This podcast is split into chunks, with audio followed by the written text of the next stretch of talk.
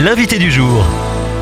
Ce matin, notre invité est Myriam Gall. Bonjour Myriam. Bonjour. Vous êtes préparatrice en pharmacie. Ensemble, on va décrypter l'actualité, euh, notamment la pénurie des médicaments en pharmacie. Alors, comment cela se fait ressentir? Là, actuellement, on a à faire face à des ruptures assez nombreuses en médicaments. Notre position centrale dans cette chaîne, donc entre le prescripteur, les laboratoires, les grossistes répartiteurs et le client qui attend son médicament, on a vraiment une position qui est pas euh, très confortable et c'est vrai que actuellement on a des ruptures qui sont quand même assez nombreuses. elles sont dues à quoi ces ruptures-là? Elles sont multifactorielles. En premier lieu, je dirais qu'on a une rupture tout simplement des matières premières, que ce soit principe actif ou excipient. Donc du coup, on doit orienter la personne vers d'autres médicaments qui dans un second temps sera également en rupture. Donc euh, c'est un petit peu dû à ça plus d'autres d'autres facteurs qui rentrent en ligne de compte. Eh, comment font euh, les pharmaciens pour faire face à cette pénurie-là Alors nous, en tant que professionnels en pharmacie, on est obligé vraiment d'aller au bout de la question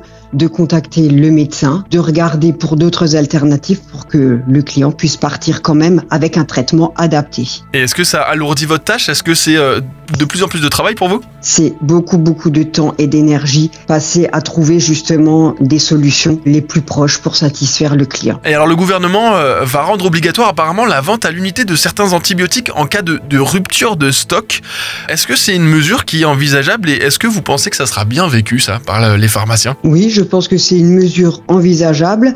On en parle quand même depuis quelques années avec comme par exemple aux États-Unis où c'est depuis un certain nombre d'années euh, délivré en unité. C'est vrai que là, ça se justifie encore de plus en plus vu la situation actuelle. À la pharmacie, on nous donne une boîte de 10, 20, 30 et puis on n'utilise pas tout. Mhm. Euh, parfois, on peut se dire ah mais c'est un sacré gâchis. Pourquoi est-ce que euh, on fonctionne comme ça en France? C'est pas comme aux États-Unis où eh bien c'est euh, le nombre de, de gélules, de pilules qui nous est donné euh, en fonction de, des maux dont on souffre.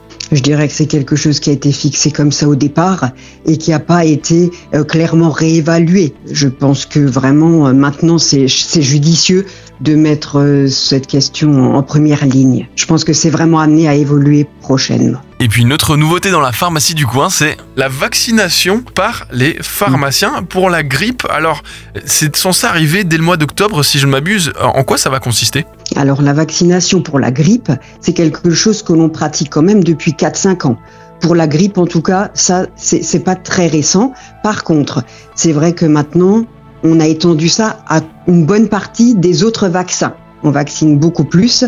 Euh, on fait des tests antigéniques aussi pour le Covid. Et comme je vous ai dit, notre métier a vraiment été amené à évoluer. On fait des TROD, ce sont des tests pour les angines. Et euh, très récemment, il est possible pour les pharmaciens formés hein, de faire des prescriptions de certains antibiotiques spécifiques après avoir effectué les tests nécessaires. Et pour plus d'informations, rendez-vous dans votre pharmacie du coin. Merci Myriam Gall, préparatrice en pharmacie. Merci à vous et bonne journée. Merci.